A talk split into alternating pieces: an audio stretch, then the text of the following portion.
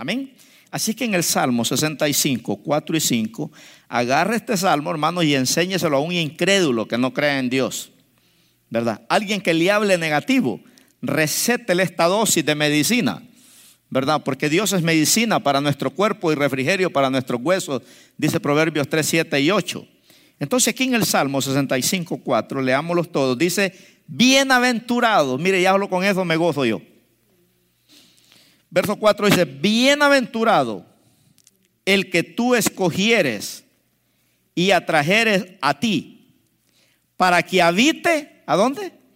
En tus atrios. Para que habite en tus atrios. Qué tremendo, ¿verdad? ¿Y qué más dice? Seremos saciados del bien de tu casa. ¿Cuál casa? Aquí donde estamos. Seremos saciados, dice, del bien de tu casa, de tu santo templo. O sea que hermano, le tengo buena noticia. No he hecho viaje de gusto ahora. Edwin, tú que vives allá en Orange ¿verdad? En Fontana. Desde allá viene mi hermano Edwin ahora. Santana, ¿verdad? Desde allá vienen. No echan viaje de gusto. No, no es en vano que caen en esa trabazón y a veces mi hermana Nelly de Los Ángeles, ¿verdad? Y algunos que también vienen un poco largo, no echan viaje de gusto, ¿verdad? Saremos saciados, dice, del bien de tu casa y de tu santo templo. Hoy esta noche no podemos digerir este versículo. Tenemos que digerirlo cuando lleguemos a la casa esta semana, ¿verdad? Meditarlo más. Por eso dice, bienaventurado. La palabra que usa aquí, bienaventurado, es una persona, hermanos, que es feliz en el cielo y feliz en la tierra. Es una persona, ¿verdad? Que Dios le va a abrir puertas grandes o ya le abrió. Es una persona que a veces Dios le va a quitar lo bueno para darle lo mejor. Es una persona, hermanos, que Dios se encarga de ella, como decía el canto, que Él es la niña, somos la niña de los ojos de Dios.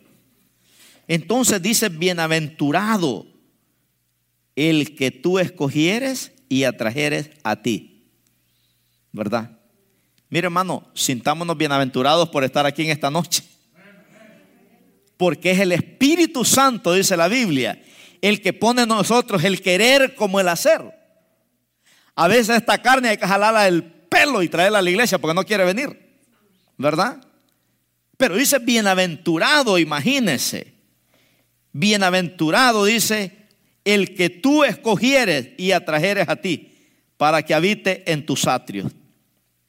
¿Se acuerda que David decía, Señor, llévame a tus atrios? Los atrios era el parqueo antes, ¿verdad? Porque los gentiles no podían entrar adentro, solo los judíos. Entonces los, los gentiles tenían que quedarse, imagínense, en los atrios, en el parqueo para adorar a Dios.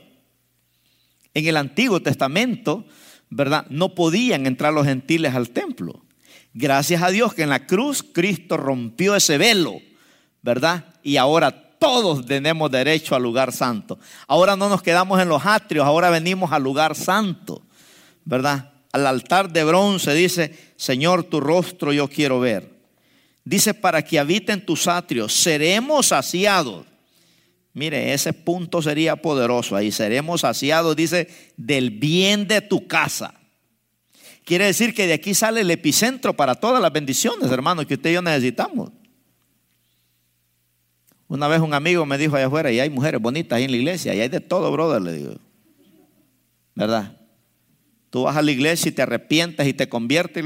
Ahí Dios te da tu esposa, te da tus hijos, te da tu profesión, te da tu carro, te da tu casa, te da todo. No solo venimos aquí porque somos salvos, ¿verdad? Sino porque de aquí fluye todas las bendiciones que Dios tiene para nosotros. Ahora mira el 5.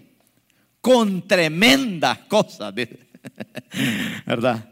Tremendo, dice uno, ¿no? Con tremendas cosas nos responderás en justicia. Oiga, hermano, eso es maravilloso. Tremendas cosas significa, ¿verdad? Que son cosas maravillosas que Dios nos va a dar. Que a veces no son naturales, son sobrenaturales. ¿Verdad que uno dice, es que esto tiene que ser la mano de Dios, no es otra cosa? Porque en lo natural estas bendiciones no se consiguen. Entonces dice, con tremendas cosas, imagínense, nos responderás tú en justicia, oh Dios de nuestra salvación. Esperanza, ¿de quién dice? De todos los términos de la tierra y de los más remotos confines del mar. ¿No que solo para los judíos es la bendición? Enseñémosle este pasaje a un judío, que con la cara de indio que tenemos, somos coherederos con Cristo Jesús, dice la Biblia. Porque no todo aquel que desciende de Israel es judío, dice la Biblia. Porque de dos pueblos Dios hizo uno solo, dice, para provocar a celos a los judíos. Entonces, mire hermanos, aquí nos colamos nosotros en el, en el verso 5. Dice, esperanza de todos los términos de la tierra y de los más remotos confines del mar.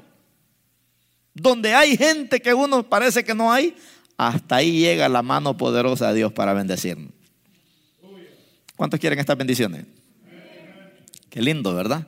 Ahora, estas bendiciones se obtienen, hermano, a través de una relación con Dios. No es para todos, es para aquellos que tenemos una relación con Dios. Por eso en esta noche vamos a hablar de este tema, la importancia de nuestra relación con Dios. Diga conmigo la importancia de nuestra relación con Dios. Y póngale ahí el Salmo 65, versos 4 y 5.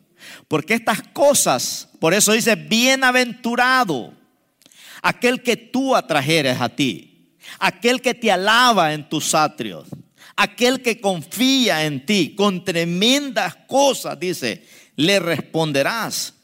Entonces, estas bendiciones, hermano, es para aquellos que verdaderamente tenemos una relación con Cristo. La importancia de poder tener una relación con Cristo. Lo más importante, hermanos, lo más importante en este planeta Tierra es tener una relación con Cristo. Porque de ahí se desprenden todas tus bendiciones. Todas tus bendiciones. Cuando no hay una relación con Dios, hermanos, no vemos la luz clara. Hay gente que se mete en un problema y cae en otro y cae en otro y cae en otro, ¿verdad? Porque no tienen una relación con Dios. Entonces, de una relación con Dios es que se desprenden todas las bendiciones. ¿Por qué cree usted que Cristo vino a la tierra? ¿Para hacer milagros? Puede hacer, pero no era lo principal. ¿Para qué vino Cristo a la tierra? ¿Verdad? Para darnos de comer, puede hacer, pero no era la razón principal. La razón principal por qué Cristo vino a la tierra es, hermano, para remendar esa relación rota que había con el Padre. Por eso dice la Biblia que éramos enemigos de Dios. ¿verdad? Y por cuanto todos pecamos, dice, estábamos destituidos de la gloria de Dios. Pero Cristo vino a remendar esa rotura, ¿verdad? Para con el Padre. Por eso Cristo dice, intercede a la diestra de Dios Padre por nosotros con gemidos indecibles, ¿verdad? Él intercede, el Espíritu Santo intercede. Entonces todo comienza, diga conmigo, todo comienza con una relación con Dios.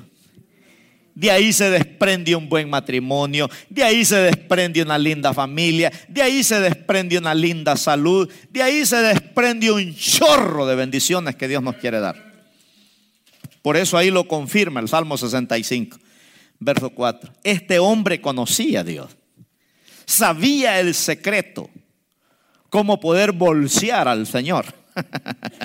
¿Verdad? Hay hijos que saben bolsear a sus padres para sacarle billetes les dan besos, les dan abrazos, les dicen que los aman, ¿verdad? Y todo. Principal las hijas, que son más coquetonas con el papá o con la mamá, ¿verdad? Fácil se lo bolsean cuando son románticas. Bueno, hermanos, cuando nosotros somos románticos con Dios, cuando le cantamos esos cantos de gloria, ¿verdad?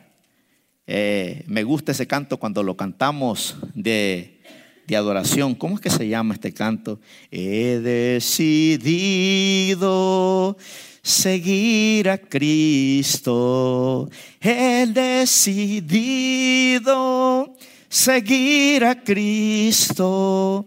He decidido seguir a Cristo. No vuelvo atrás, no vuelvo atrás. Y Dios escucha que usted está cantando ese canto de veras. Dios dice, denle a este lo que quiere, lo que necesita. No dice la Biblia ya en Segunda de Crónicas 1.7 que una vez Salomón eh, eh, estaba adorando al Señor. ¿Verdad? No sé qué estaba en la adoración que estaba diciendo, pero le tocó el corazón a papá. ¿Y qué le dijo Dios? Pídeme lo que quieras que yo te dé. Ese es el tipo de papá que nosotros tenemos. Ese es el tipo de Dios que nosotros tenemos. Que nos dice, pide y te voy a dar, búscame y me vas a encontrar, tócame y yo te voy a abrir la puerta. Mire qué hermoso hermano. Ese es el Dios que nosotros conocemos. Entonces a eso vino Cristo, ¿verdad? A remendar esa rotura. Por eso en la oración que él hace en Juan 17, 22, él hace una oración ahí antes de, de morir. ¿Verdad? Él está orando por los discípulos y todo. Y mire cuál es la oración primordial de él, ¿verdad?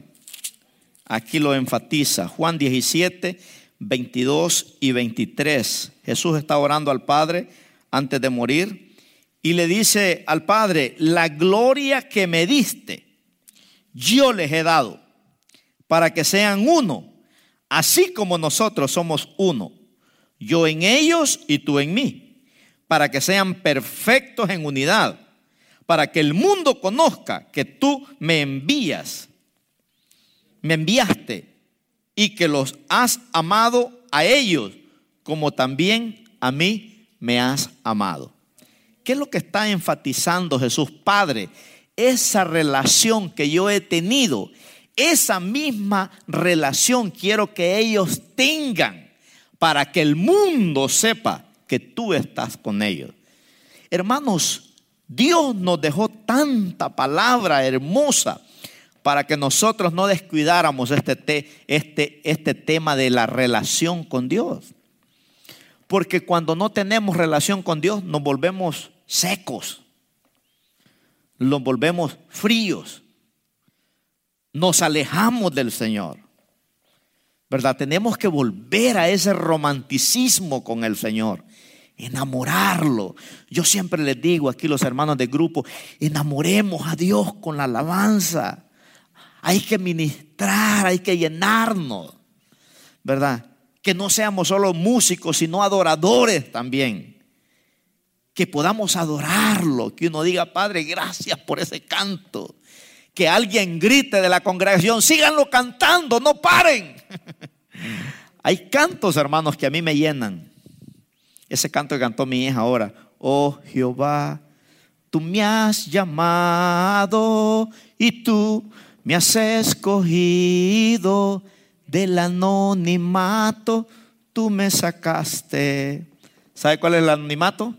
Que Dios se remangó la manga de la camisa para sacarte de aquel charco, de aquel lodo podrido, ¿verdad? Lo más bajo, de ahí Dios nos sacó. Entonces ese canto a mí me, yo, cuando cantan ese canto yo quisiera que no pararan, que lo sigan cantando. A veces les hago señas a los jóvenes, dale, man, no pare, dale, ¿verdad? Porque te enamoras del Señor, el Señor te ministra, porque entras en un enamoramiento con Dios. Hermano, cuando un matrimonio ya no son románticos, es un caos. La mujer todos los días le anda pidiendo al, viejo ahí que le diga, dime que me amas. Si te amo, vieja. No, pero dímelo así como romántico. ¿Y cómo no te voy a amar si, te doy todo el cheque? ¿Verdad? Se volvió pan sin sal el esposo, ¿verdad? Porque perdió el romanticismo. Y así nos pasa a nosotros los creyentes a veces. Entonces Jesús no quería. El anhelo de Jesús es que esa misma relación que él tuvo con el Padre usted y yo la tuviéramos también, ¿verdad? La, oración horizontal y la vertical, ¿verdad? Tenemos que tener una relación con Dios vertical y tenemos que tener una relación horizontal con los hermanos de la iglesia. Porque yo no puedo decir que tengo una linda relación con Dios y a usted lo quiero matar. ¿verdad? No. Entonces tenemos que jugar con ese tipo de relación, una relación íntima con mi Padre Celestial. Y cuando vengo aquí a la iglesia yo le veo la cara a ustedes y yo me gozo, hermano, ¿verdad? Y yo digo, si es que ahorita, ¿verdad? Eh, eh, hay que hacer esos saludos ahí, a veces artificiales, que yo tengo problema con eso, ¿verdad? Pero hay hermanos que se me corren, no se dejan, de lejos. El domingo lo terminé de predicar y no quedó nadie aquí, salieron quemando llantas, ¿verdad?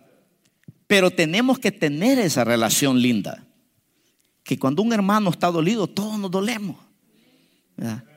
Yo veo que la hermana Marlene ahí siempre, cuando hay una crisis en la iglesia, mando texto, pastor, sí, mándelos, mándelos, hermana, mándelos. Hay que orar por la hermana, hay que orar por los hermanos. Y qué lindo. Bueno, ese era el anhelo de Jesús. Padre, esa relación que tú y yo hemos tenido, vertical, esa misma relación yo quiero que ellas tengan horizontal. ¿Verdad? Porque dice la Biblia que si andamos en luz, tenemos comunión unos con otros. Pero si andamos odiándonos y mordiéndonos, hermanos, estamos en tinieblas, ¿verdad? Entonces, mire, ese era el anhelo de Jesús, la importancia de tener una relación íntima con el Padre. Es cierto que nos enojamos, es cierto que a veces no estamos de acuerdo en unas cosas, pero siempre nos contentamos. Y eso es maravilloso. Esa es la iglesia que el Señor quiere. Pero ya cuando un hermano se va peleado de la iglesia y todo, ¿verdad? Ese pobre hermano se fue frío y seco. Mi pastor me decía, hijo, el día que tú salgas de la iglesia, sal por la puerta de enfrente. Nunca te vayas a ir por la de atrás, porque te vas a ir seco, me decía, y te vas a ir frío. Y el día que Dios nos sacó de la iglesia, hermano, salimos por la puerta de enfrente. Nos echaron la bendición. Y por eso que todavía estamos enamorados, ¿verdad? Del Señor y de mi esposa. Ya. Amén. Parece que no dijeron amén ahí, hermanos, ahí. Entonces, mire qué hermoso, hermano. Usted sabe que el cristianismo no es una religión, ni tampoco es un montón de reglas humanas que hay que cumplir. Hay iglesias que tienen un montón de reglas humanas. ¿verdad? Que ni el mismo pastor las cumple, yo creo. Pero eso no es una relación personal con Dios. Entonces, mi padre y mi madre, mis hermanos, no la pueden tener por mí. Esa relación mi esposa no la puede tener por mí. Mis hijos no la pueden tener por mí. Mi papá y mi mamá no la pueden tener. Es una relación entre Dios y yo. ¿Verdad? Es una relación personal.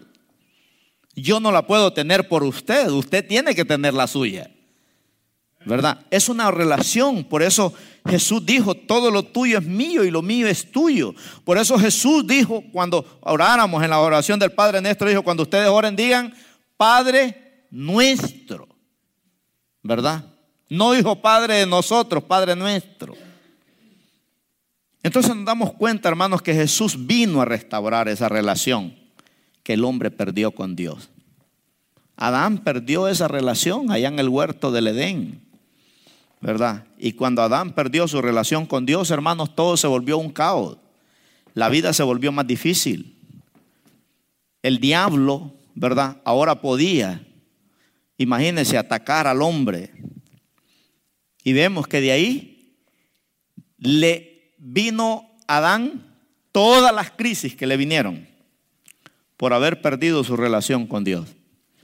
Y Dios lo buscaba en el huerto y le decía, Adán, ¿dónde anda? ¿Dónde estás? Adán pensó que se podía esconder porque andaba escondido ahí.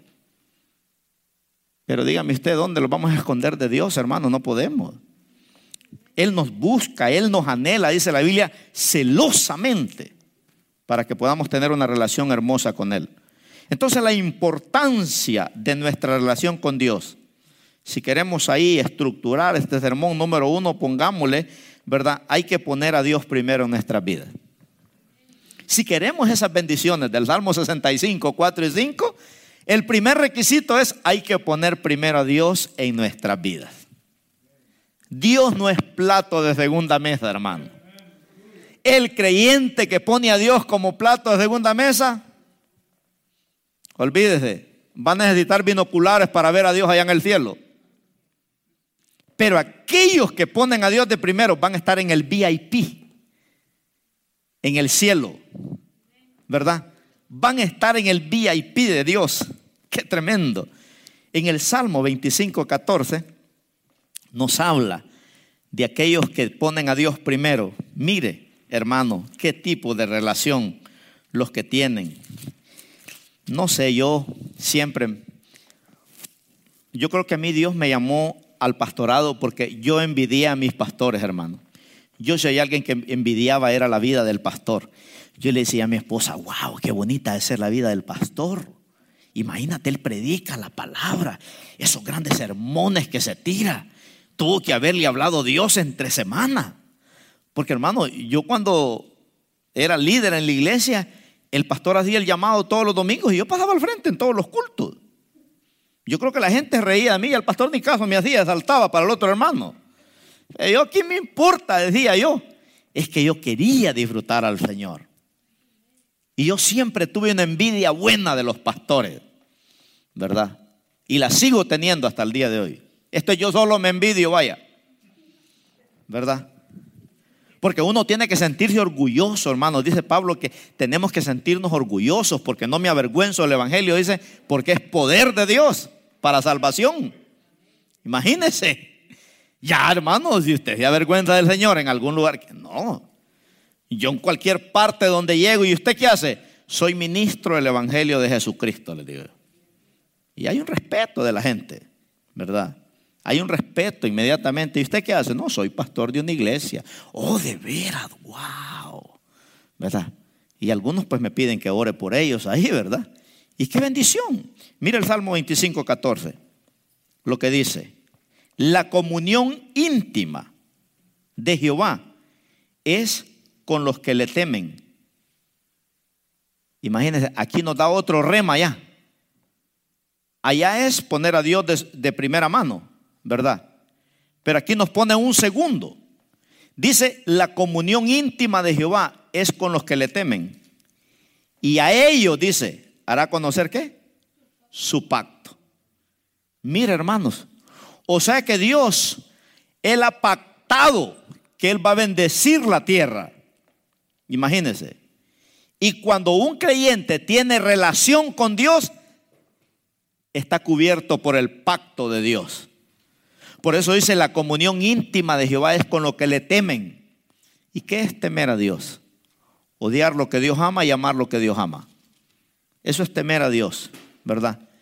Que cuando vamos a hacer algo malo, uy, que no me vaya a ver el pastor, ¿verdad? Saúl se escondía del pueblo de Israel que no lo viera. Mi esposa predicó un sermón bonito el miércoles. Pero a él no le importaba que Dios lo mirara. Él importaba lo que le decía la gente, no lo que decía Dios. Pero no, hermano, aquí se trata de, ¿verdad? Honrar a Dios con lo que hacemos diariamente. Entonces dice que la comunión íntima de Jehová con aquellos que le temen y a ellos hará conocer, dice, su pacto. En otras palabras, están unidos para ser uno con Dios. La intimidad habla de estar unidos para ser uno con Dios. Imagínense. Y cuando usted y yo nos volvemos uno con Dios, yo le doy mis, debilidades y Él me da sus fuerzas. ¿Verdad? La comunión íntima nos hace ser uno con Dios.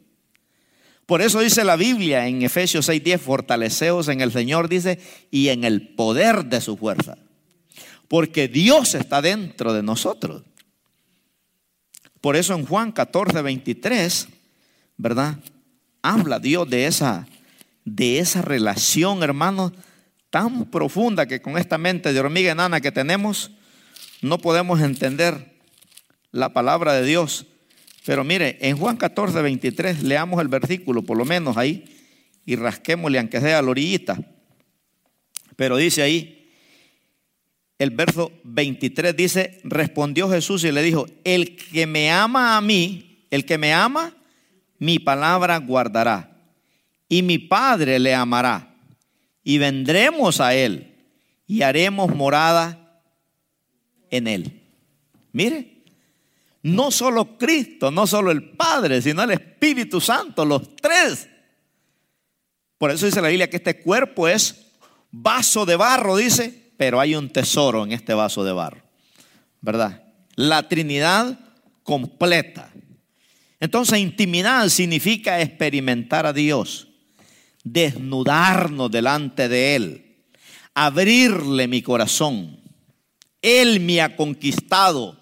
Como dice allá Cantares 1.4, atráeme y en pos de ti correremos. ¿Verdad? Eso significa intimidad, verdaderamente ser transparente.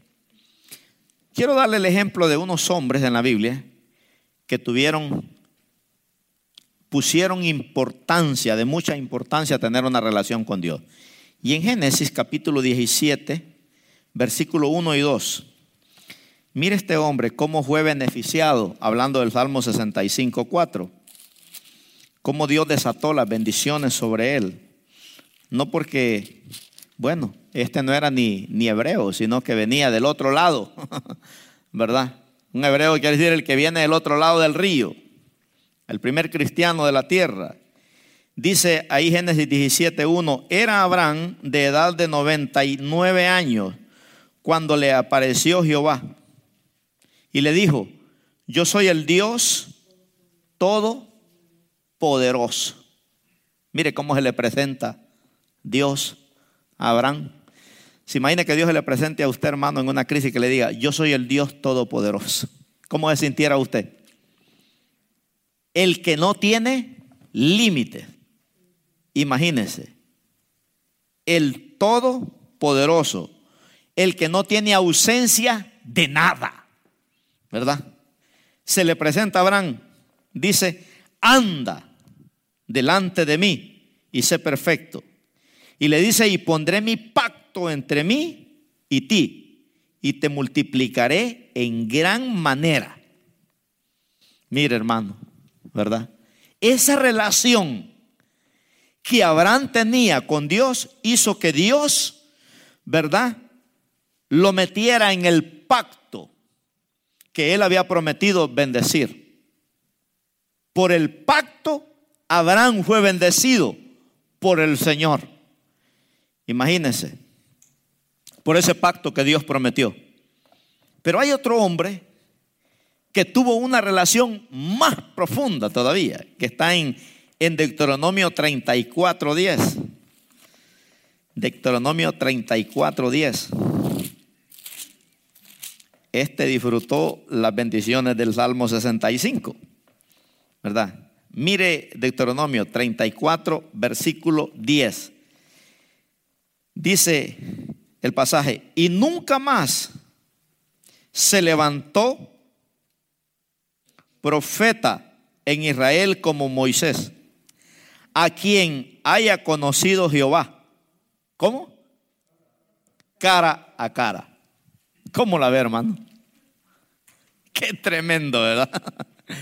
¿Cómo sería la relación que Moisés tenía con Dios? Imagínese, dice el pasaje ahí, imagínese. Y nunca más se levantó profeta en Israel como Moisés. A quien haya conocido Jehová dice, face to face, dijo el gabacho. Cara a cara. O sea, si hay alguien que Dios conocía era a Moisés. Y Moisés conocía a Dios. ¿Se imagina esa relación? tan íntima, tan cercana, ¿verdad? Abraham lo conoció por el pacto, pero dice aquí que Moisés, imagínese, lo conoció cara a cara, más profundo todavía. Pero hay otro hombre todavía que quiero enseñarle, que está en el Salmo 27, que también disfrutó de una relación tan íntima con el Señor, hermanos, que wow, no, no había tiempo para, para quejarse, sino para gozarse en el Señor. David dice en el Salmo 27, 4, dice, una cosa he demandado a Jehová, esta buscaré. ¿Cuál era? Que esté yo en la casa de Jehová todos los días de mi vida para contemplar la hermosura de Jehová y para inquirir en su santo templo. Le pregunto yo a usted, ¿se gozaba David cuando venía a la casa de Dios? ¿Será que David tuvo razón cuando escribió el Salmo 84, 10 que dijo, para mí es mejor estar un día en tus atrios que mil fuera de ellos? O sea que ese hombre se deleitaba, hermanos, cuando venía a la casa de Dios. Él tomaba el arpa y empezaba a adorar a Jehová.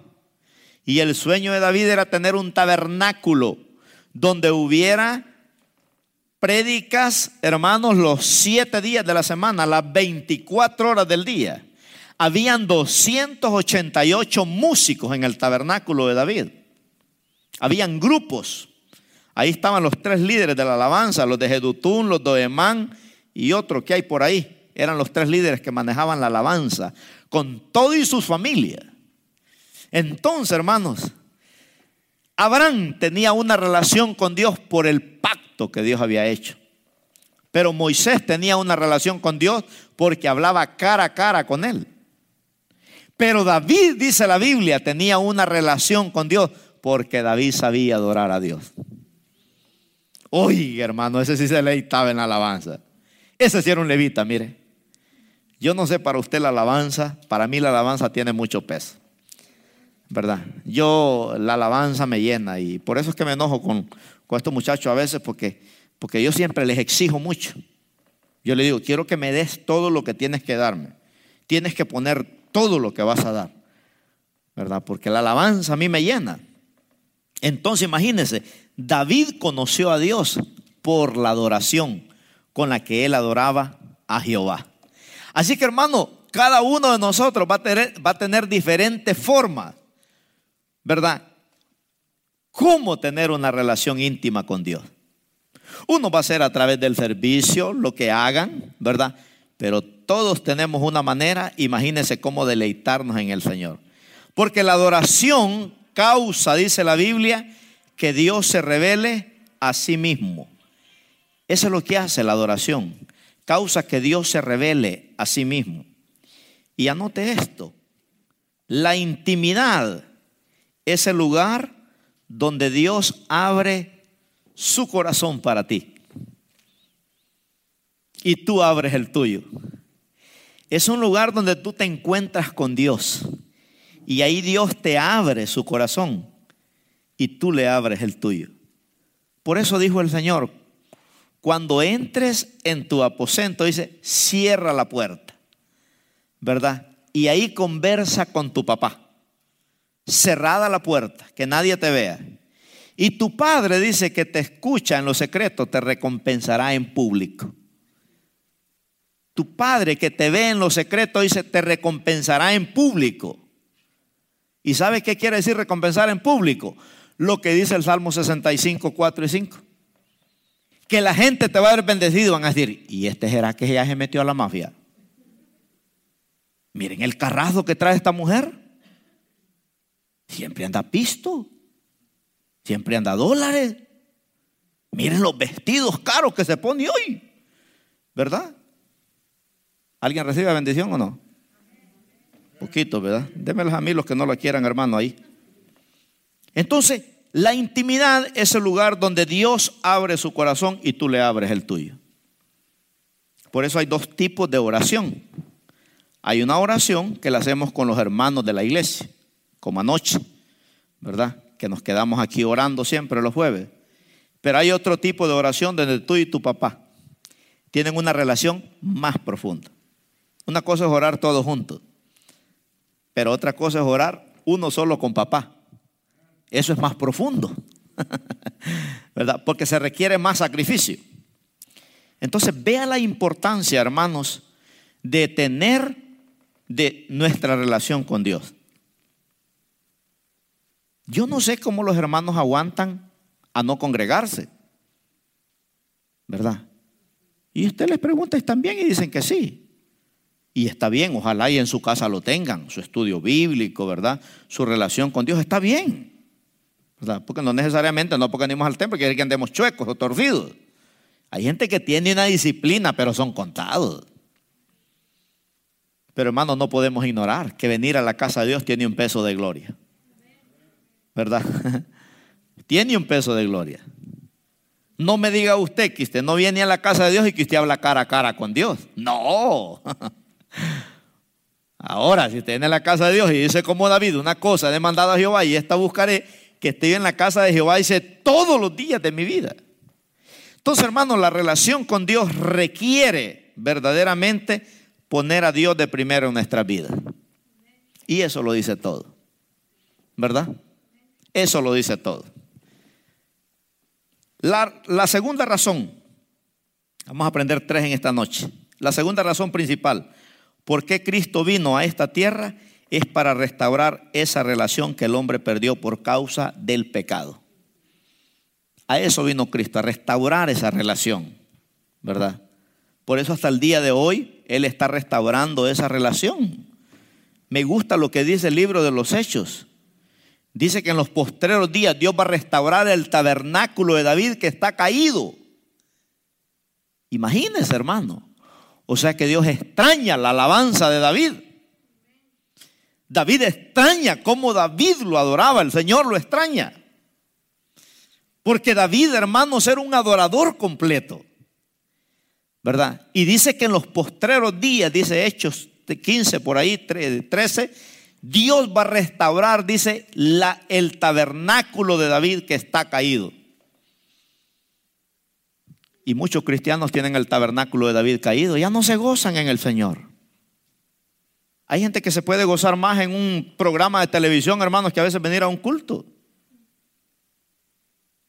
Y hay hermanos que se desesperan. Ya después de las nueve y media me, desesperan a mí porque yo los veo que miran el reloj y miran el reloj y algo otro mejor se salen y se van. ¿Verdad? Pero aquel que tiene una relación con siga predicando, pastor, no pare, no importa, ¿verdad? Mañana es sábado, ¿verdad? No importa que mueva, usted siga predicando. Entonces imagínese, hermano, por causa del pecado, el hombre ahora ha perdido esa intimidad. Ya no se goza porque se le olvida de dónde Dios lo sacó. Pero cuando usted todos los días anda pensando, oh Jehová, tú me has llamado y tú me has escogido del anonimato, tú me sacaste. Por eso en este día dice, yo te alevaré, yo te serviré, ¿verdad? y te al... Qué lindo. Entonces, conocer a Dios a través de una relación. Mire Mateo 6, 9, hermano. Mateo capítulo 6, versículo 9. Qué triste. A veces podemos engañar al pastor, podemos engañar al líder, pero a Dios no le engañamos. ¿Verdad? Yo digo, qué triste será para un hermano que se llame líder, pero no se le ve nada de relación con Dios. ¿Verdad? Es una tristeza. Mateo 6:9 dijo Jesús, vosotros pues oraréis así, Padre nuestro que estás en los cielos, santificado sea tu nombre. Nos dio un ejemplo aquí, imagínense cómo poder restaurar esa relación con Dios en un andar diario. Padre nuestro que estás en los cielos, santificado sea tu nombre. Entonces está hablando de esa relación con papá y esa relación con la iglesia. Porque más adelante dice que si nosotros no perdonamos, Dios tampoco nos va a perdonar. ¿Verdad? Entonces, si estamos enojados, los hermanos o la iglesia está peleada, ¿qué tipo de relación tendrá? ¿Verdad? Una relación al estilo Afganistán.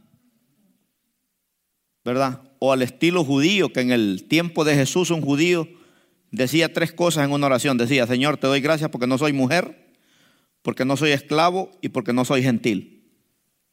Porque él se creía la última Coca-Cola del desierto. Cuando estaba orando el fariseo y el publicano, el fariseo decía, Señor, te doy gracias porque no soy como este. Pero el publicano decía, Señor, sé propicio a mí que soy un pecador. Y dijo Jesús, ¿a quién creen ustedes que el Padre escuchó más? Al publicano. Imagínense, el fariseo pensaba que él estaba pero al 100 con Dios. Y por eso Jesús le llamaba hipócrita. Entonces Dios aquí está interesado, ¿verdad? Que nosotros cultivemos esa relación vertical con el Padre y esa relación horizontal con los hermanos. Que yo tengo que amarlo a usted, hermano, tal como usted es. Hay gente que piensa que el pastor va a cambiar la gente de la iglesia. No, hermano. Mi trabajo es predicarle la palabra, ¿verdad? Ya si usted quiere cambiar es asunto suyo. Pero hay gente que quiere que el pastor cambie a la gente. No se puede. Es Dios. Entonces, mire qué bonito el Señor, cómo nos, cómo nos ministra aquí. Es que, hermano, yo cuando estaba estudiando esta, e, e, este pasaje, hasta vine y le di un beso y un abrazo a mi esposa y le tiré un par de piropos ahí. Porque yo dije, es que si yo estoy bien con mi padre, yo voy a estar bien con mi esposa. Y me dijo, ¿qué te pasa, Hani? ¿Estás bien? Me dijo. Me da porque se le hizo un poco raro. Pero es que aprendí esto, hermanos, que imagínense qué lindo es, ¿verdad? Que Jesús en la cruz puede decir, Padre, perdónalos, porque no saben lo que hacen. ¿Verdad? Porque de tal manera amó Dios a quién? Al mundo. Imagínense. Y esa relación que tenía con su padre también era muy poderosa. Entonces, cuidemos la relación con Dios, ¿verdad? Porque mi relación con Dios depende, mi relación cómo está con Dios y cómo está con los hermanos también. Número tres, y aquí vamos a ir a, bueno, no aterrizando, todavía nos quedan dos hojas aquí, pero este punto está un poco largo porque está bien bonito también, ¿verdad? La tercera razón, ¿por qué la importancia de nuestra relación con Dios? Vamos a 1 Corintios 1.9 primero, antes de dársela. La importancia de nuestra relación con Dios. 1 Corintios 1.9. Mire qué hermoso este pasaje. Dice el verso 9, fiel es Dios por el cual fuisteis llamados a la comunión con su Hijo Jesucristo, nuestro Señor. Mire, la comunión dice llamados a la comunión con su Hijo Jesucristo. Entonces, diga conmigo, todos hemos sido llamados a tener una comunión con su Hijo Jesucristo. Hasta los niños, ¿verdad? Los niños son tocados por el Señor. Los jovencitos son tocados por el Señor. Yo veo a, mi hija Damaris cómo ella se preocupa por dar lo mejor. Y yo no sé cómo tiene tantas fuerzas, pero levanta las bocinas y se viene a ponerlas aquí ella solita a veces. Dame la llave, me dice, porque ya me voy, tú quieres salir un rato y ahí viene, preocupada. Todos hemos sido llamados, hermano, a tener una comunión íntima con el Señor. Dice ahí, con su Hijo Jesucristo. O sea, nos hace una invitación para tener esa relación con Él. Mire qué hermoso. Ahora vamos a primera de Juan 1.3. Nos está hablando ya un hombre con experiencia que tuvo una relación íntima con el Padre. Juan fue el discípulo más joven que Jesús tuvo. Y me llama la atención que dice que Juan se recostaba en los hombros de Jesús. Si usted ve la Santa Cena, siempre ponen a Jesús, a Juan, al lado derecho de Jesús, a la par. ¿Verdad? Porque Juan se recostaba en los brazos del Maestro. Juan era uno de los amigos íntimos que tenía Jesús. Siempre que Jesús iba a una misión imposible, Jesús siempre llamaba a Juan, a Jacobo y a Pedro. Con esos tres Jesús tuvo una relación profunda que con aquellos otros nueve. Imagínense, con estos había, había un, un choque de fe, un choque de entrega, un choque de lo sobrenatural. Porque estos hombres entregaron todo ¿Se acuerda que en una ocasión vino Juan y Jacobo y le dijeron al Señor, Señor, ¿será que en el cielo mi hermano se puede sentar a la derecha y yo a la izquierda tuya? ¿Verdad? O sea, era tanta la relación que estos dos hombres tenían que ellos en el cielo pidieron algo, ¿verdad? Que el Señor no se los negó. Y les dijo, ustedes no saben lo que piden.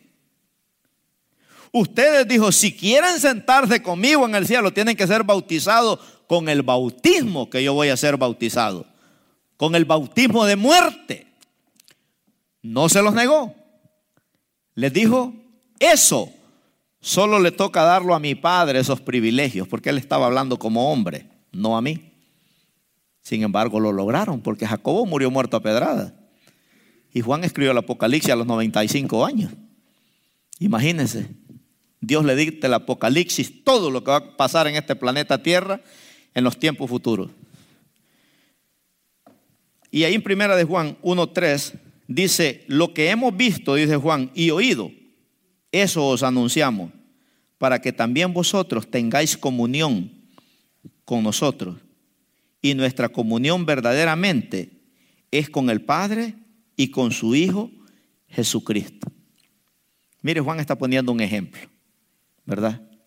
Que nosotros debemos de anhelar esto, esta relación íntima que había. Todo con Dios, hermanos, viene a través de una relación. Todo. Usted tiene una relación íntima con Dios. Usted no tiene necesidad de que nadie le enseñe, dice la Biblia, allá en primera de Juan 2.20. Dice que el que tiene la unción no tiene necesidad de que nadie le enseñe. Mire, hermano, yo a veces busco la, la, interpretación de un versículo y ando en mis comentarios ahí, busco y nada. Y en la noche no puedo dormir. Y en la madrugada, ¡pum!, el Señor me da la interpretación del versículo. Y quedo tan satisfecho y digo yo, wow, qué bendición. Busqué cinco comentarios, seis comentarios, cuatro comentarios. Ni bola le pararon a la cita. Y Dios te lo revela. Es maravilloso, ¿verdad? porque de ahí se desprenden las bendiciones financieras, las bendiciones físicas, las bendiciones mm, espirituales, de ahí se desprende todo. Por eso no podemos ignorar el Salmo 65, 4 y 5, ¿verdad? Porque todo eso Dios lo trae a la tierra. Dios nos empodera, imagínense, ¿verdad? Dios nos bendice. O sea, son aspectos muy importantes para tener una relación profunda con el Señor. Entonces Juan dice, ¿verdad? Que la relación que nosotros tenemos que anhelar, ¿verdad? Nosotros, dice Juan ahí, lo hemos visto y lo hemos oído, ¿verdad? Eso os anunciamos, dice, para que también vosotros tengáis comunión, unos con otros, y también con el Padre y con su Hijo, dice Jesucristo. Entonces la primera Dios hace un llamado, imagínense. Dios hace un llamado. A través del pacto Dios promete bendecir ahí Abraham, ¿verdad? Pero la segunda dice, nuestra relación con Dios debe ser personal, presente y creciente. O sea, no podemos vivir del pasado. Uh, pastor, mire, yo hacía años cómo oraba. Yo antes cómo ayunaba. Mire, pastor, yo antes cómo servía. No. La relación que nosotros tenemos que tener con el Señor tiene que ser presente y tiene que ser creciente. ¿Verdad? Creciente. O sea que uno mira. Mire, yo aprendí una lección el año 2020 que yo no puedo recomendar a cualquier persona que venga a la iglesia. Porque recomendé a un hermano para que le dieran trabajo, pero me dio un testimonio mal terrible. Y después que la hermano ni a la iglesia viene, vienen para Navidad y, cuando hay bodas, ¿verdad? Y dio un mal testimonio tremendo y digo yo, qué barbaridad, tengo que aprender una lección. ¿Verdad? Que cuando voy a recomendar a alguien, si no, si no hay un buen testimonio, ¿por qué lo voy a recomendar? Decía mi pastor, si usted es un mal creyente, dice, no diga que viene a esta iglesia, diga que cuando le pregunte, ¿usted qué iglesia? Por ahí voy, dígale. Pero no le diga, dice que viene a esta iglesia porque va a ser de tropiezo para el hermano. ¿Verdad? Porque así pasa, hermano. Si no tenemos una relación íntima con Dios, invitamos gente a la iglesia, imagínense el testimonio que le damos. Y así decía mi pastor, ¿verdad? Entonces, nuestra relación con Dios tiene que ser nuestra, suprema prioridad, la más alta prioridad en nuestra vida. Por eso estamos poniéndolo a Él de primero. De ahí se desprende todo. Yo escuchaba a un pastor que, que dice que cuando él hacía los servicios entre semana y el domingo, Siempre había un hermano que le llamaba el lunes o el martes o el miércoles que quería consejería. Y él le preguntaba, ¿veniste a los servicios esta semana que pasó? No, pastor, dice que no puede. Escuchar los sermones, ahí están en Facebook, le dijo. ¿Verdad? Cuando los escuches me pides un consejo, le. ¿verdad? Porque los consejos que te voy a dar ya están ahí grabados, escúchalos. Le dijo, no viniste a la iglesia, le dijo, escucha los sermones, ahí están. Qué práctico, ¿verdad? Hermano, ¿cuánto necesitamos un sermón como este hoy en día? Mire, en estos tiempos hemos descuidado tanto nuestra relación con Dios que decía Jeremías, allá en Jeremías 8:20 dice, pasó la ciega, pasó el verano y si no hemos sido salvos, ¿verdad? Que hasta dudamos a veces. Que uno dice, ¿será que este hermano va a ir a la iglesia o esta hermana va a ir a la iglesia? Imagínense. Entonces tenemos que poner a Dios de primero. Cada día tiene que ser mejor más creciente, más fuerte, ¿verdad? Porque cuando Él no es prioridad, la bendición nunca va a llegar. Cuando Dios no es prioridad, hermano, la bendición no va a llegar. ¿Verdad? Pero imagínense, Dios les dijo a estos hombres, ¿qué necesitan? Cara a cara, dice que hablaba Moisés. Pero el pueblo le decía a Moisés, Moisés, tú habla con Dios, nosotros no, porque nosotros somos pecadores, nosotros andamos chuecos, andamos torcidos.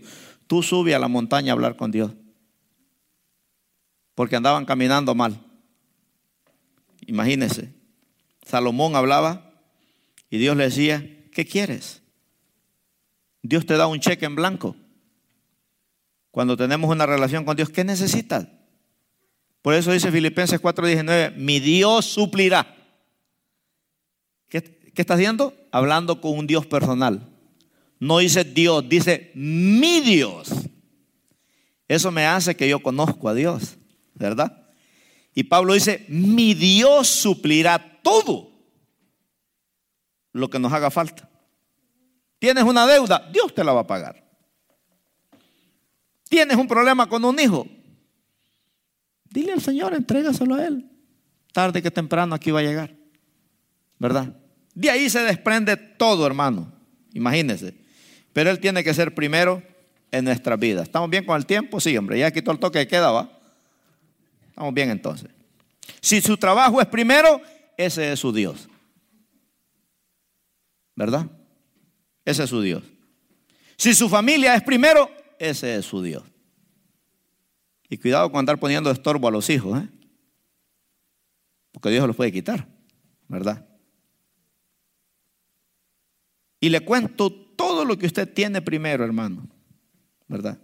Todo lo que usted tiene primero le quita el lugar a Dios y se lo termina removiendo al final. Por eso Dios le dijo a Abraham, quiero que me des a tu hijo. Porque Isaac vino a ocupar un lugar en la vida de Abraham, ¿verdad? Que dejó tal vez el lugar de Dios. Dios se lo pidió. Porque Dios quería probar la fe y quería firmarlo bien. Entonces todo aquello que nos quita el lugar de Dios, ese es su Dios. Fíjese que Juan tiene un versículo allá en las últimas cartas de Juan, que Juan dice, hijitos, guardémonos de los ídolos. Y no le está hablando a los católicos, le está hablando a los cristianos. Porque los cristianos tenemos un montón de ídolos, ¿verdad? Tenemos un montón de ídolos, de carne asada, de dólares, de comadrear, de compadrear, de deportes, de entretenimiento. Todos esos son ídolos. De trabajos, de negocios. Y Juan dice, hijitos, guardaos, dice, de los ídolos. Imagínense.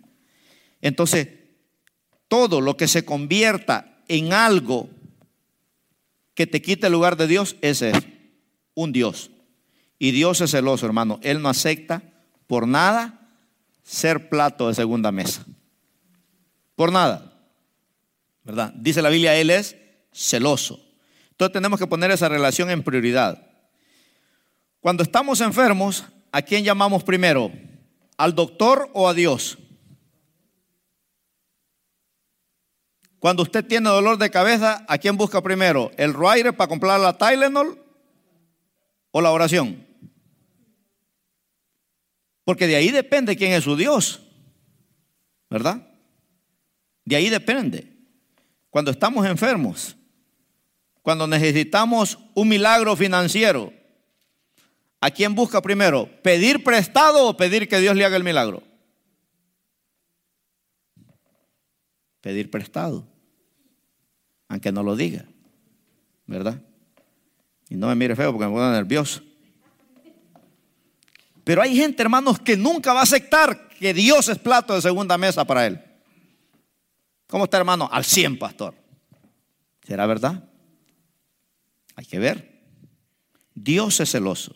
Entonces, cuando hay una relación, tenemos que alimentarla, tenemos que creerla, porque es la ley más alta del reino de los cielos, la relación con Dios.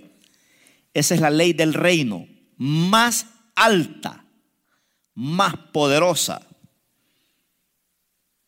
Cuando yo me hice ciudadano me pusieron la pregunta ahí de quién era la autoridad máxima de los Estados Unidos, la Suprema Corte de Justicia, donde hay nueve jueces. Bueno, hermanos, en el reino de Dios, la relación con Dios, ¿verdad? Es la ley más alta que hay en el reino para que Dios te bendiga. Imagínense qué tan importante será este tema. ¿verdad? Que lo pone ahí por primero. Y amarás, dice la Biblia, a Jehová tu Dios. ¿Cómo lo vamos a amar? Con toda tu mente, con todo tu corazón y con todas tus fuerzas. Y eso encierra tu alma. Mente, fuerzas y corazón. Dice que así lo amarás. Con todo, con todo, con todo. O sea que Dios no acepta la mitad, ni las tres cuartas. Con Dios es todo o nada. Por eso la Biblia habla bien claro, dice, no podemos amar a dos señores. Vamos a Mateo 6:25, que la hermana Yami le pegó al blanco ahí con la lectura que leyó. No nos pusimos de acuerdo. Ella escogió la lectura, ¿verdad? Pero vamos a, a ir aterrizando aquí en unos 20 minutos más, ¿verdad? Mire Mateo 6:25. Mire lo que dice este pasaje. Dice, por tanto os digo, aquellos que tienen una relación con Dios, no os afanéis por vuestra vida, que habéis de comer o que habéis de beber, ni por vuestro cuerpo, que habéis de vestir. ¿No es la vida más que el alimento y el cuerpo más que el vestido? La palabra dice ahí, no os afanéis. Pero en el griego la idea que da ahí, hermano, es no te estreses. No te estreses. Sería estrés. Porque el estrés se define así. Todo aquello que usted quiere cambiar, que solo Dios lo puede hacer, lo estresa. Si usted quiere hacer lo que Dios, solo Dios puede hacer, usted se estresa. Por eso es que cuando hay algo que usted no puede hacer, ¿qué tenemos que hacer? Venir al Señor. Nosotros no lo podemos hacer, Dios sí. Ahora dice ahí el verso 26. Mirad las aves del cielo, no siembran, ni ciegan, ni recogen en graneros, y vuestro Padre Celestial las alimenta. ¿No valéis vosotros mucho más que ellas? O sea, hermano, lo que Dios está diciendo es que cuando Dios es tu prioridad, la vida no te va a estresar.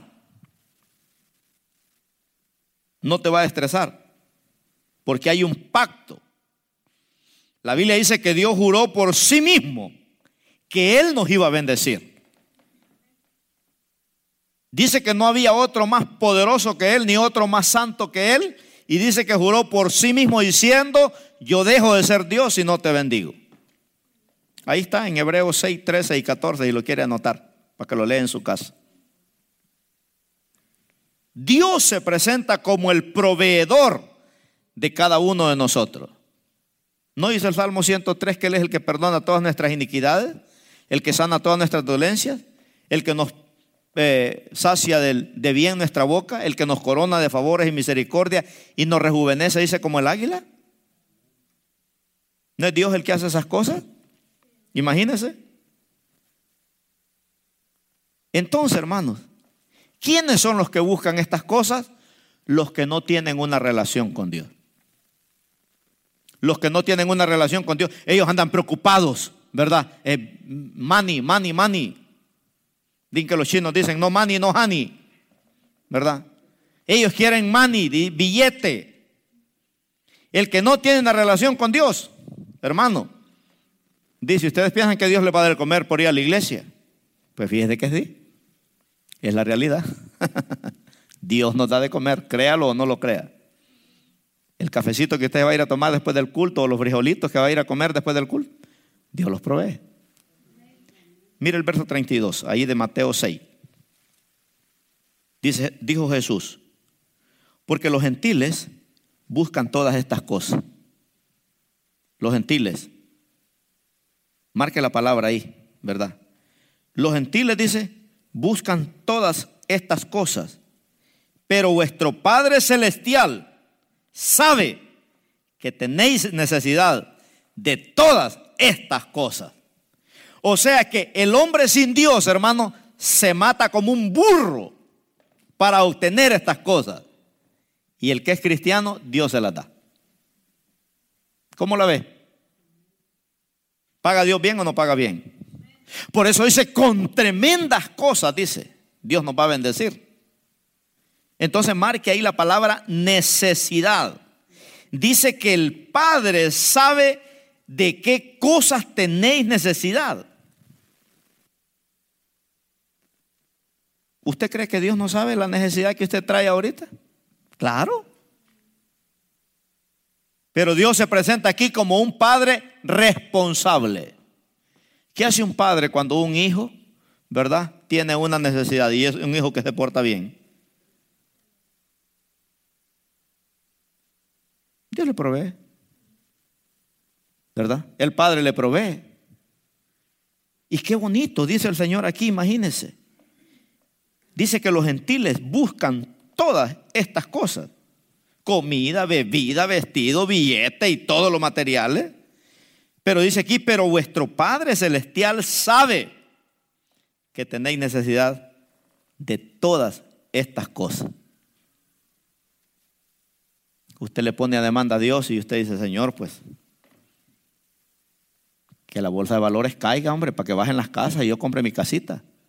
Y por usted Dios lo va a hacer. Por usted Dios lo va a hacer, ¿verdad? Por eso dice tremendas cosas, ¿verdad? Dios lo va a hacer. Entonces hay una forma como Él va a suplir esa necesidad. Él sabe si tienes un problema familiar, material, dice el pasaje, Él sabe que tenéis necesidad, dice, de todas estas cosas. Él sabe si hay pleitos en tu casa. Él sabe, ¿verdad? Y cuando usted tiene una relación con Él, usted habla con Él cara a cara. ¿Verdad? Cara a cara.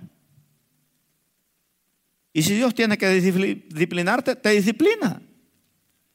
G. Ávila cuenta una historia tremenda, que ese hombre era un hombre de relación con Dios. Dice que un día con su esposa tuvieron un pleito y su esposa no es mucho de estar en el púlpito. Y él como que ignoraba el consejo de la esposa y le dijo, mira mi amor, hagamos algo. Si yo estoy mal, que un ángel de Dios venga en la madrugada y me pegue dos riendazos a mí. Y si tú estás mal, que te los pegue a ti. Y los dos durmieron. Uno para un lado y el otro para el otro. A las dos de la mañana aquella puerta chilló, dice. Un ángel alto, con una cuera aquí traía.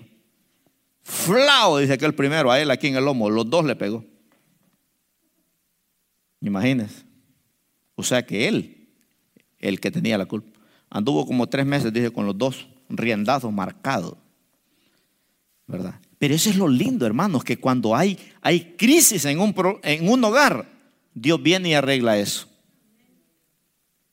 ¿Cómo lo hace? Con tremendas cosas, dice. No sé cómo. Hoy si vamos a aterrizar ahí, en Mateo 6:33. Mira el siguiente pasaje que dice, mas buscad primeramente el reino de Dios. ¿Quién es el reino de Dios? Jesucristo, ¿verdad? Mas buscad primeramente, dice, el reino de Dios, su palabra, la oración, servir a Dios, ¿verdad? Mas buscad primeramente el reino de Dios, dice, y su justicia. Y todas estas cosas, ¿o serán qué? Añadidas. El millonario se va a matar trabajando para tenerla. Y usted se la va a llevar más tranquilo. Va a trabajar, va a venir a la iglesia y Dios se la va a dar. Aquel tiene dos, tres trabajos trabajando como bruto allá.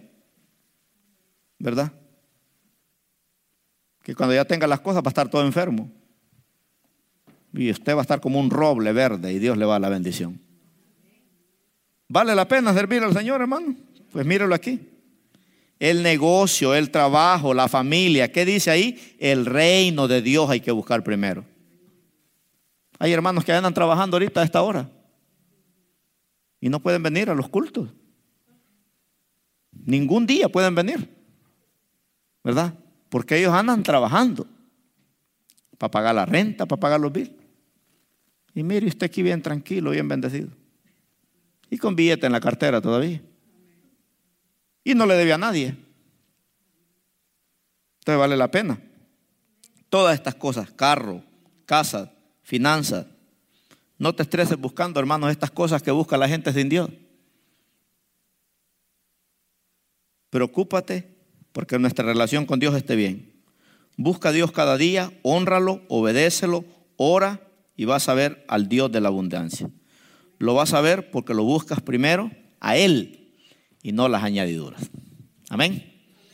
Padre, gracias te damos por tu palabra. Gracias, Señor amado, por enseñarnos las leyes del reino. Gracias, mi Dios bendito, porque nosotros, Señor, estamos creyendo con grandes cosas que tú nos vas a dar. Sabemos que esto es temporal Sabemos que este es un peregrinaje donde tú nos llevas de victoria en victoria, de triunfo en triunfo y de poder en poder. Padre, ayúdanos a cuidar nuestra relación contigo. Qué lindo, Señor, estos temas nos hacen enamorarnos de ti. Hemos estado hablando de un cristianismo radical, un cristianismo, Señor, que no, no vende la bendición por nada, Padre. Y hoy hemos aprendido, Señor, que un cristiano radical Señor, se preocupa, le importa, Señor, tener una linda relación con el Padre, con el Hijo y con el Espíritu Santo. Señor, gracias por darnos estos banquetes espirituales para poderlos saborear, para poderlos digerir, para poderlos discernir, Señor bendito, en el nombre poderoso de Cristo Jesús.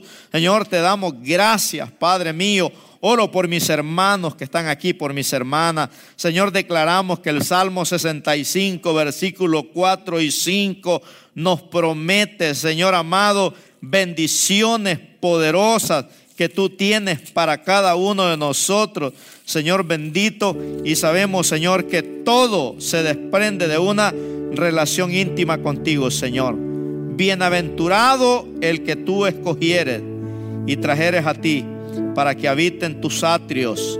Señor, seremos saciados del bien de tu casa, de tu santo templo. Con tremendas cosas nos responderás tú en justicia, oh Dios de nuestra salvación. Esperanza de todos los términos de la tierra y de los más remotos confines del mar. Padre, gracias. Gracias, Señor, como dijo Abraham. Señor, tú le dijiste a Abraham, en ti serán benditas todas las familias de la tierra. Yo quiero orar por ti, hermano, en esta noche. Si usted está mirando a través de las redes sociales, quiero orar por usted también. Ame al Señor. Que Dios sea el número uno en su vida. Dios no acepta ser segundo. Dios acepta ser primero. Haga conmigo esta oración. Dígale, Señor Jesús, ayúdame que cada día Señor, yo pueda cuidar mi relación contigo. Como la tuvo Abraham, como la tuvo Moisés, como la tuvo David. Tres hombres ejemplares que aprendieron a tener una relación íntima contigo. Y fueron hombres que tuvieron casas, tuvieron cosas materiales, trabajaron para el reino de Dios todo lo que ellos pedían, tú se los dabas. porque buscaron el reino de Dios primero y su justicia. Y las añadiduras los perseguían y los alcanzaban. Señor, ayúdanos, Padre. Ayúdanos, Señor, porque en estos tiempos hemos perdido la relación contigo. Hay muchas iglesias donde ya no se siente tu presencia. Hay muchos hermanos, Señor, que ya no sienten tu presencia.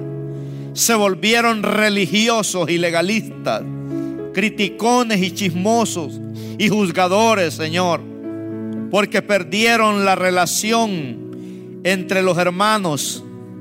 Y cuando la perdemos entre los hermanos, la perdemos también contigo.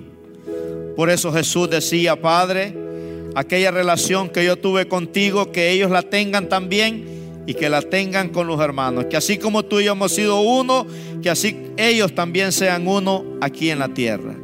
Diga Señor Jesús, gracias en esta preciosa noche por tu palabra. Señor, que nunca me aparte de ti.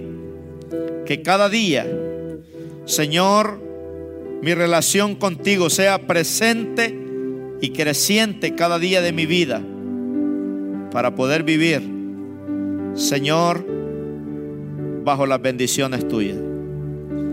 Guárdanos, protégenos, Señor, que vivamos no como los gentiles, los que no te conocen, sino como aquellos que tenemos una comunión íntima contigo.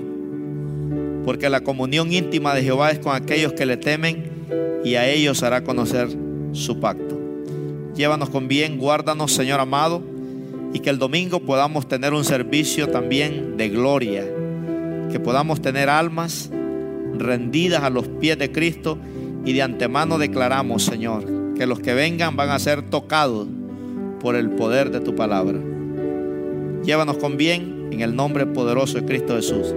Amén. Aleluya. Gloria al Señor. Gracias hermanos.